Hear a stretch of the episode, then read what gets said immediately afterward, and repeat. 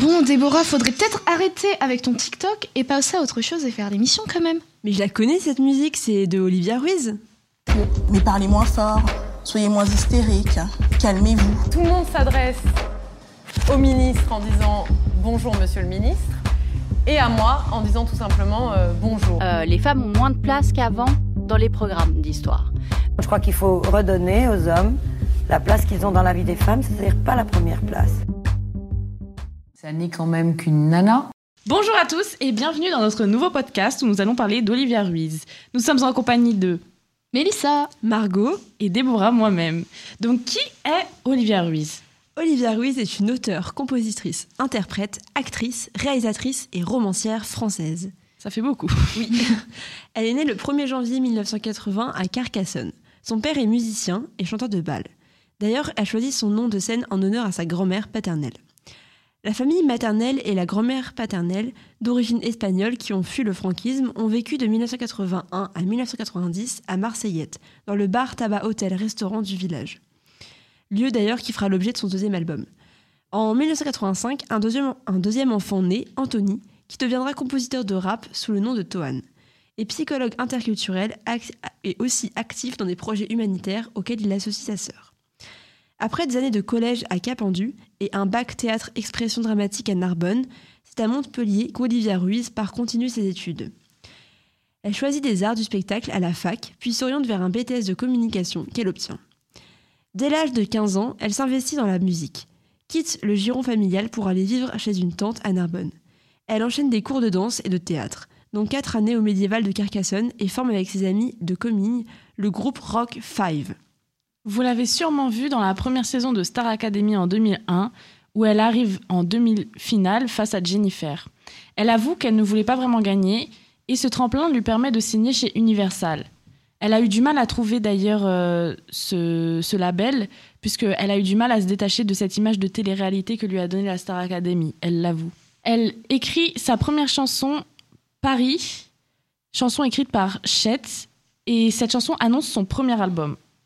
Son deuxième album, le plus connu, sort en 2005, nommé La femme chocolat. Elle contacte pour cet album Christian Olivier, Christophe Mali, Mathias Malzieux, Ben Ricourt, ainsi que Neri, Chet et Juliette, avec qui elle avait déjà fait des projets. D'ailleurs, La femme chocolat est très connue. On vous laisse écouter un extrait qui va sûrement vous rendre nostalgique.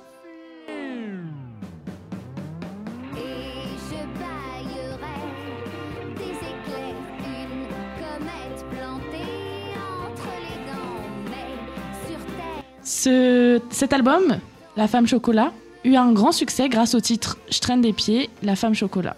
Elle reçoit d'ailleurs un disque de diamant et euh, les albums ont été vendus à plus de 1 200 000 exemplaires. Elle est aussi nommée aux Victoires de la musique en, 2005 dans la catégorie Révélation scène. D'août à octobre 2010, elle joue aux côtés de Gérard Jugnot et François Balléans dans un jour, un jour mon père viendra de Martin Valente. En novembre, elle conçoit les décorations des vitrines du BHV Paris, comprenant notamment l'exposition Les songes funambules.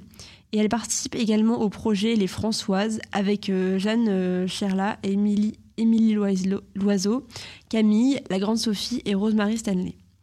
En 2010, elle devient ambassadrice de l'association Orchestre à l'école, qui permet de transformer des classes en orchestre dans les établissements scolaires pendant trois ans.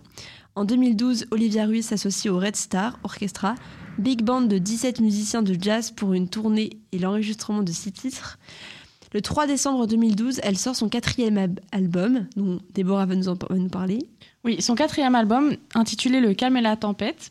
Après l'avoir enregistré, elle s'est d'ailleurs exilée quelque temps en solitaire à Cuba. Et cet album eut 150 000 exemplaires euh, vendus.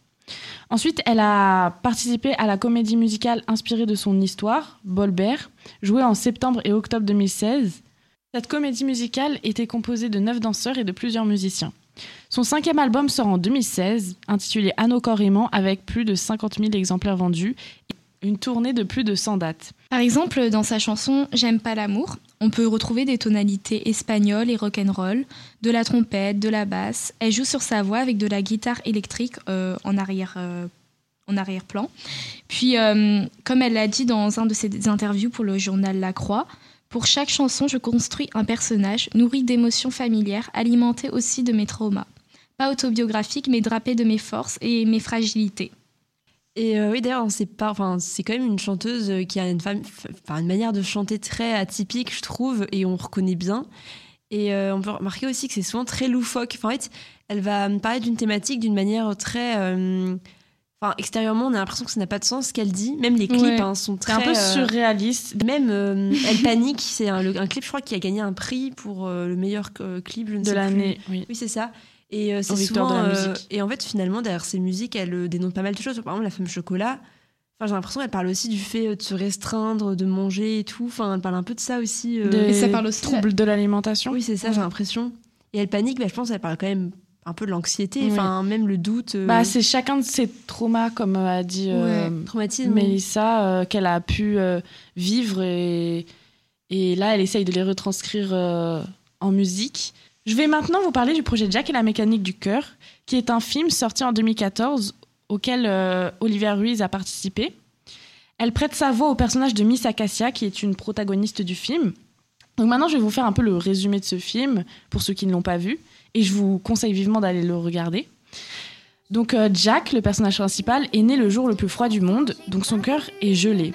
Alors sa mère l'emmène dans le cabinet d'une drôle de dame qui saurait tout soigner. Son cœur est alors remplacé par une horloge et il doit respecter trois règles pour que son cœur fonctionne correctement. Premièrement, il ne doit pas toucher aux aiguilles de son cœur, il doit maîtriser sa colère et il ne doit pas tomber amoureux. Je vous laisse regarder ce film d'animation très émouvant. Olivia Ruiz y participe, aussi à la bande originale de ce film, notamment avec les musiques Flamme à lunettes, Malaguena, Jack et Miss Acacia, Mademoiselle Clé, Quirote, Candy Lady, Tais-toi mon cœur et Hamac of Clouds. Merci pour ce conseil, Déborah, parce que c'est vrai que moi je l'ai pas du tout vu ce film, mais euh, c'est aussi une femme assez engagée par rapport au fait qu'elle a participé au concert de solidarité euh, en soutien aux sinistrés des inondations meurtrières en octobre 2018 dans son département d'origine au Dôme de Carcassonne, avec notamment Francis Cabrel, Maggie Cherfi, Art Mengo, Amandine Bourgeois. Elle chante au Zénith de Paris en 2009 pour les 60 ans du mouvement Emmaüs. Elle offre aussi son premier roman, euh, délicatement titré La commode au tiroir de couleur, qui raconte l'histoire d'une grand-mère espagnole réfugiée en France dans les années 1930. Euh, et du coup, je vous invite à aller le lire. Et ça parle euh, notamment de sa grand-mère à elle, en fait. Ouais. Dont son nom est inspiré. Oui. Merci de nous avoir écoutés. J'espère que ce podcast vous a plu. Il était plus court que les autres.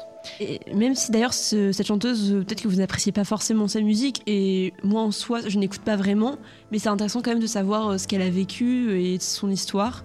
Et voilà. Mm. Chacun a des avis divers sur sa personne. Moi personnellement, je l'aime beaucoup. Moi, je ne la connaissais pas, du coup, voilà. belle découverte.